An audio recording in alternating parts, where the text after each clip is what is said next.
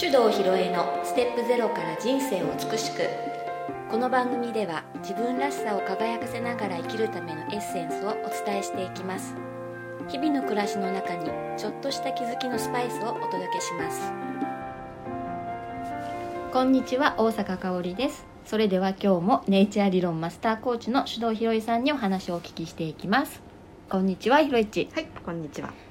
寒いですね寒い。なんかね、ストーブの近くで録音しているので、音が入ってたらごめんなあさい。本当だねうん。どうだろうね、うんまあでも仕方がないですよね、うん。そういえばねうん。今日、はい私テレビで、うんうんまあ某テレビ局ですごい気になった番組があって、うん。なんか女子女子のうん。うん。女子特有うんの発達障害みたいな特集やってたんだよね、はいはいはい。途中まで見たよ。あ途中まで見ました、うん。でも嫌になってやめた。あら 嫌になってやめた、うん。なんか見てらんなかった。あら、うん私結構ちょっと途中途中っていうか、うんまあ最後の方まで見たのかな、うんうん。で見ててうん。こうね女子特有に出てくるこうし発達障害の特性みたいなのが話、うん話題が出てたんだけど、はい。それ見てて、うん。その特性見てて、うん。あれこれ私も当てはまるんじゃないとか、あ はい。れじゃあ私も発達障害ってしなんかそう言われちゃうのかなとか、はいはいはい。その発達障害として、うん。まあ、診断された女子が出てたんだけど、うん。その人たちの会話を聞いてても、うん。私は彼女たちとうん。意見が合うというか、うんうんうん。いやそうだよねって思う部分とかがうん。あって、ええ。えー、と思ってね もやもやもやってしてえ。今日来たの。ああ、はいはいはい。わかりますよ。わかります？あのまあ、発達障害についてはねこれ、まあ、私が本当に心底思ってる本音を語ると炎上しちゃうのでいくらなんでも ちょっとポッドキャストでも喋れないね、喋れない、うん、だからちょっと控えめに話します でもね、あのーまあ、私が途中で見てらんないなと思ってやめたのは同じ、うんカオリンと同じくモヤモヤしたからなんですよ、うん、それであこれ私もあるやつだって思ったでしょ、あった。うん、で私もありました。えどんなところで？ひろいちは？えっ、とほらあのーなんかすぐ忘れちゃうってやあつ、うん。ーこの前もなんか特性のねネイチャー理論の話した時もうん。ちょっと出ましたもんね、うん、あこれ別に8だなと思ったしね、うん。あとあのなんだったっけ？空気読めないっていうやつ出てきたでしょ？最初のそこら辺ぐらいまでは見てたんだけど、うん。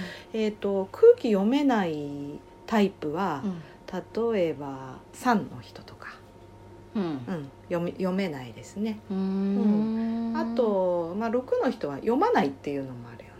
うん。うん、あとまあそういう空気感だなと思ってても気にしないで発言行動するっていう人もいる,、いるしタイプによって様々なんですが、えー今あそこで空気読めないって言ってるのは周りに合わせられないっていうだけのことでしょ？うん。うん。そうそうそう。うん、だから？っていう話、そうなのさ、うん、それ個性だからね。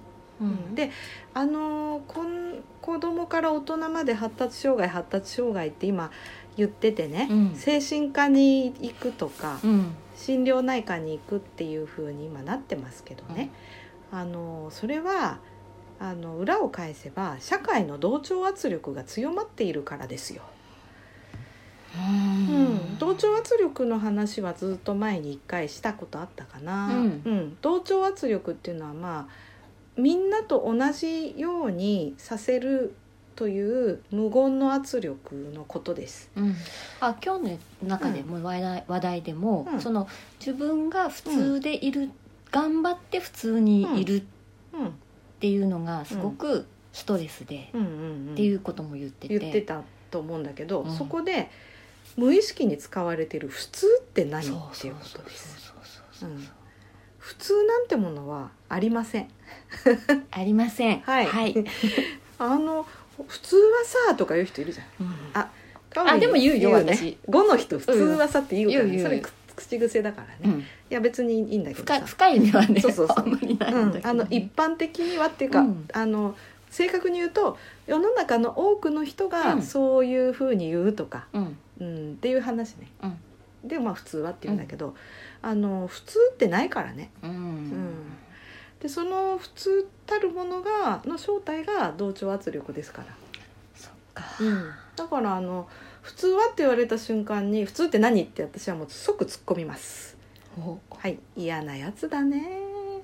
私だって別にみんなと一緒にやる必要性感じてないもん。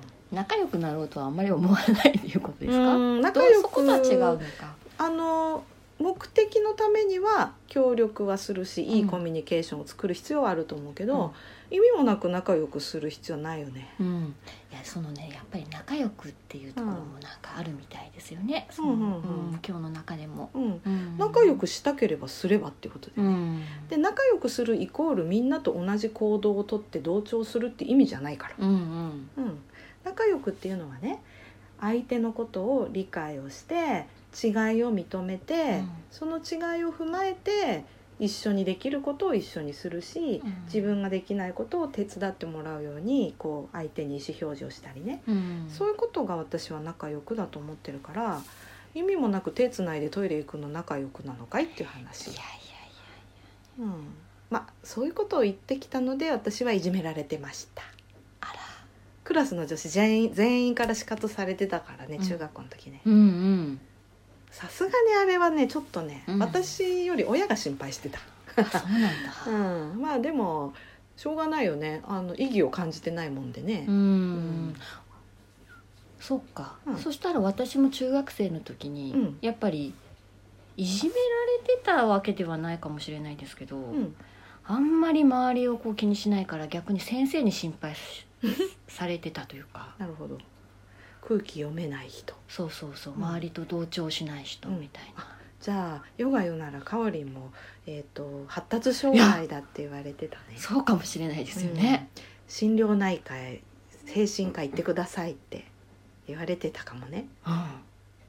そっか。はいまあそういう感じ。だからねあのこんなのねあの私たち子供の頃なかったじゃないですか。はい。30年40年前ね、うん。うんだからそれだけ私は社会の許容度が下がったっていうふうに理解していますこれだけ発達障害発達障害っていうのってね。うん。それで、まあ、発達障害なんですこの人はって言った瞬間にあこの人は、えー私たちと同じことはできない人なんで、うん。特別扱いで OK っていうふうになるでしょ？うん。これ分断です、ううんん。でだからそういう人はあっち行ってて、うん。うん、まあ例えばクラスもそういう人たちばっかり集めた学級に入れるとかね。うんレッテル張りをして分けるっていうことでしょ？うん。で逆にね例えば子供が発達障害って言われると安心する親もいるんだよね。うん。それはあだからうちの子は無理をさせなくて大丈夫なんだということね、うん、その子にあ合った療育をしましょうって言ったりでしょ？うん。まあ療育じゃないからって思うんだけどね。あのでもそういうレレッテル張りがされたことによってそのようやく他と違っていてもいいっていう安心感が得られるからさ。うんうん、でもともとはその発達障害なんていうレッテルがなくても人と違うことが当然当たり前だから違っていてあこの子はこういう個性なんだあの子はこういう個性なんだっていいはずなのに社会の同調圧力が高まったことによって、えー同じでない人は障害っていうふうに切り離すっていうふうになったんだよね。はいどうしたらいいんでしょうね。もうこれはねどうしようもないと思うんだよ私は。一回ねこの社会が破綻するまで続くと思うんでうん。だからまあうーんそうね。例えばうちの息子も3歳の時に広範性発達障害って言われてるんだけど、どう思いますか？うちの高弘ちゃん。いやもうハキハキとして うん。しっかりしてる。うん。自分を持ってますよね、うんこう行動するにしろ何にしろ考えをこうしっかり自分で言って。うんうん。うん。まあ一応波の社会人として送り出せる状態まではなったとは思ってるんだけども、それもやっぱり学校上がる時にねたまたまそういうこう特別支援教育のスペシャリストの先生が学校にいてまあ一日うちの息子を就学前に預かってくれて、うん。様子を見てくれたわけですよ。でああこの子だったら別に普通学級で問題なくやれますよって言ってくれたんであの普通の子という扱いで育ったっていうことなんだよね。たまたま。うんうんでもあの時にああ病院がそう言ってるんだったらこの子は障害児ですねっていうふうにもしなってたら、うんまあ、今の状態ではなかったかもしれないよね。そうだね、でそれってあの要はまあうちの息子の場合言われたのは境界値グレーゾーンですって言われたんだよ。でそれは普通と障害の間っていうことなんだけどさ。それもねね非常に矛盾があって、っうん。てことはもうその時点ですでに、えー幅があるっていうことを認めてるわけね。うん。あのいわゆる専門家の人。も。うん。だとしたら0と100の間全部グラデーションでうん仕切りはないでしょってことになるわけですよ。うんうんううん。ん。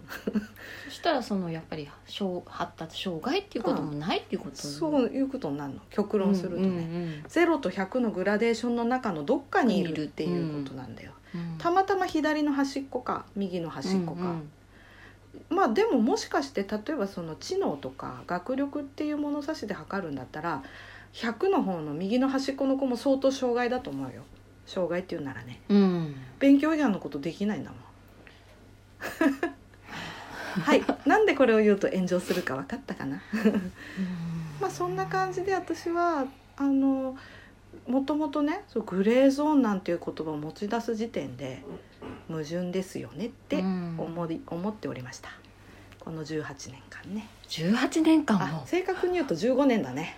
あの子3歳の時からだからねあそっか。うん、今月で18になるので15年前です、ちょうど。まあそのことに関してはねずーっと15年間気になり続けてきたテーマなんだけど、うん。まあ淡々と私は息子の成長を観察していく中でまあその発達障害っていうものの矛盾点はすごく感じております。うんだから今日はプチッともう消してしまったんですはい。ね、、でもいい加減にしろと。うん。思ってしまいました。いやあの別にねそれを専門にこう扱われている専門家の方をこう否定するわけじゃないんだよ。もっともうあの世の中の現象をなんとか解決しようとして、うん。そういったアプローチで取り組まれている人の努力は全く否定はしないけど、うん。でも私はちょっとその考えは受け入れられないんですっていう話。うんそっかはい。いやでもねうん。結構なコメントを寄せられてましたよね、うん世の中にはこんな風に自分もなんですとか、うん。自分もそうかもとかうん。思ってる人がすごくいっぱいいて、うん。でもじゃあ発達障害じゃないっていうことに今の話聞いてるとなるじゃないですか、でもそういう特性で悩んでる人。たくさんいるっていうことは、うん。私たちのうん。ネイチャー理論ってうん。特性をうんうん。が出るじゃないですかね、はい。そこで何か解決できるんじゃないかなって私あのテレビを見ながらすごい思ったんですよね。ほとんど解決できると私は信じています。うんうんううんん、だから、えー、と例えばそのコミュニケーションの問題を抱えやすいタイプの人いますよね。うんまあ、3の人がやっぱり一番自覚があるっていうところでは大きいかな。うんででもあのそれを発達障害だからコミュニケーションが取れなくても仕方ないっていう風にしてしまったらずっとそのままなの。うんでもうんと例えば3の人の優れた能力は表現力とか創作力とか、うんそういうものなんだよねうん芸術性とか。うんでそこをうんと褒めてあげて素晴らしいねって言ってあげるとねそれを表現したい欲求っていうのが出てくるわけ。そうすると仮に言語でのコミュニケーションがあんま上手じゃなかったとしても、うん。十分ねその表現力で人とのコミュニケーション取れるようになっていくでしょ。うんあるいはその芸術性とか例えばスポーツでの才能でもって周りからすごく尊敬をされてね尊重されるうん。支持されるようになれば大成していけるわけね。うん。でそういう言葉のコミュニケーションがこれそれこそ普通の子より劣るっていう風にしてしまうと、えーもうそれ以上その子の才能って伸びなくなっちゃうから、うん。自信がないからどんどん、えー人と関わらなくなってってってこうネガティブなサイクルに入っていくわけね。うんっていうことなんだよね。そっか。うん、であと私みたいな、まあ、いわゆる多動みたいな子もいいるわけね。落ち着いて座ってられない。でこれは単にいろんな刺激が多すぎて集中できないだけだから落ち着ける環境を作ってあげるだけで十分才能を発揮するわけね。うん。ただ周りに刺激が多いとあれもこれも気になっちゃってキョロキョロしちゃうから、まあ、例えば静かな環境に少し置いてあげるとかねあと一つのことにこだわりを持って取り組ませるってことでそこを克服することできるわけでしょ、うん。だから何にも問題はないと思ってるんだよね。うんうん。そっかそっか、うん、でそこでそのちゃんと学校に行って朝の9時から、まあ、夕方の4時ぐらいまで決まった時間ちゃんと机に向かってねうん。先生に指示されたことをきっちりできるというのが普通ってしちゃったからもうそれからはみ出たら全部異常っていうふうになっちゃうんだよね。うーん。だからその物差しの方がおかしいっていう話をね。決めちゃったうねん、しない限りは解決しないっていうこと。まああのー私がうんとそんなんでも一番可能性のある解決方法は何かといえばですね、え今の学校制度をやめることかなと思ってる、ほう。ん、ううん。子供を学校に行かせないっていうのがベストだと思聞きました？はい、まあそういうことね、うん。うんホームスクーリングでもいいし、うん。まあ、私がね一番いいなと思ってるのは、えー、と結構ヨーロッパの方ではあると思うんだけどチャータースクールっていう方法ね。あの親がこういう教育をしたいっていう、まあ、同じ志の大人が集まって学校を作って、うん。そこに自分の子供たちを通わせるっていうのがいいかなと思ってるんだけどはすごいすごいあのとんでもないこと言ってんなこの人って。あいやいやいや、うんいやそれいいなと思いながら、うん。いやどうやったらそうなっていけるかなって。まあねいきなりは無理だけど、ううんん、と私はやっぱりその家庭教育から変えてったらいいかなと思うんだよね。家庭ですか。そうそうそう。あのその子のまあ特徴を、まあ、いいところも悪いところも全てねうん。受け止められるのはやっぱり家庭ですよ。うん。うん、でこれだけシステマティックになった学校制度の中でねしかも今は先生たちになるべくその仕事をさせない圧力が働いてるでしょ？うん。あの書類事務仕事を増やしてね子どもと関わるとか授業を検討するっていう時間が限りなく減らされていっている状況を考えると、やっぱりその子どもに主体的に関わってねうん。才能を引き出すなんていうことは学校には期待できないですよ。うん。だからそうなると他の場所でどこでやるのって言ったらまあ可能性高いのは家。うん。あとはその放課後の地域、地域、うん、うん、で提唱してるのは寺子屋活動なんだけどね。言ってますもんね。ずっと言ってるのは、私はそこなんだよ未来の学校の種としての寺子屋みたいな、そういうことは考えてます。うん。じゃあやっぱりうん。親の方もうん。この子はどういう特性があってね、うん。あどういうふうにしたら伸びるかっていう勉強も必ずしなきゃいけないし、やっといた方が絶対いいし。そうなんです。でまあ大人だったら自分自身のこともよく分かってないと、うんね、その特性理解したり、うん。自分とは全く違うものに対してどう対応したらいいかとか、うん。勉強必要ですね。そうなの。まあそれはあの勉強は全員じゃなくてもいいんだけど、うん。まあやりたい人がやってもらって、うん。みんながやるべきことは違いがあることが普通だ当たり前だっていうふうにうん。理解すること、ううん。んで一般的なその普通はさっていうのの普通は幻想だっていうことを理解すること。普通は幻想ね、ええうんだってここでの普通がね、うん。うん、えー九州行ったら普通じゃないですね。そうね、ええ。うんうん。え普通さ冬はストーブつけるっしょ北海道ね え部屋はあったかくしてさアイス冬でも食べるよねうん北海道の普通うん これ言っただけであっと思うよねびっくりするからね。うんもうこんなのがあの地球の反対側に行ってごらんなさいっていうことですよ。そうですね。ええ香りもフランスで日本の普通が全く通用しないことを思い出しましたいっね。ぱいありますね。うえーってなるよね。なるなる。心の底から驚く。うん。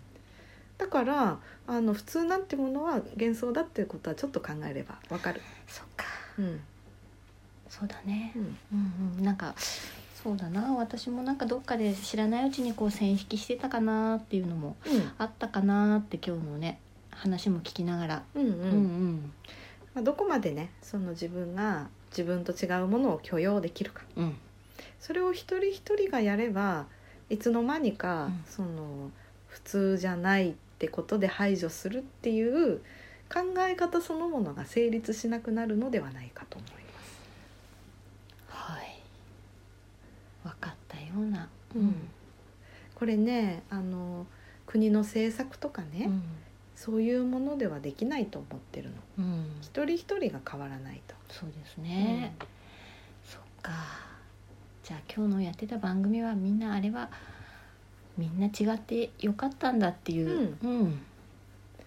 ことがわ分かったかな、そうそう。だからそういうふうに思っちゃうあなたの実は優れたところはね、うんっていう話をするんだったらいいけどさ、うん。私もそれで悲しかったんです辛かったんですっていうことばっかりやっててもそうそうそう、さっぱり前に進まないでしょっうん、ていうので途中でみんなやめたって話でしなるた。ほどね。わかった。分かった、うん、ということでねあのもし本当にどうしても悩んでていやこれは本当に子ども精神科に行った方がいいのかしらって思ってるお母さんがいたら、うん。ちょっとまず今すぐ連絡ください、はい。はい。あの LINE でも、はい。Facebook でもお電話でも結構ですそうのでね。ですね、うん、ぜひぜひ。力になりたいと思います、はい発達障害と言われた子供を18歳まで育てた私が言うのですから。いやそうですね。間違いありませんよ、間違いないので、はい。その時はひろいちの方に、うん。はい連絡をもらえたらと思います。はい。それではじゃあ今日はこの辺で。はい。どうもありがとうございました、ありがとうございました。この番組では皆様からのご意見ご質問を募集しております。宛先はメールアドレス info office 響き .com info officehibiki.com までですたくさんのお便りお待ちしております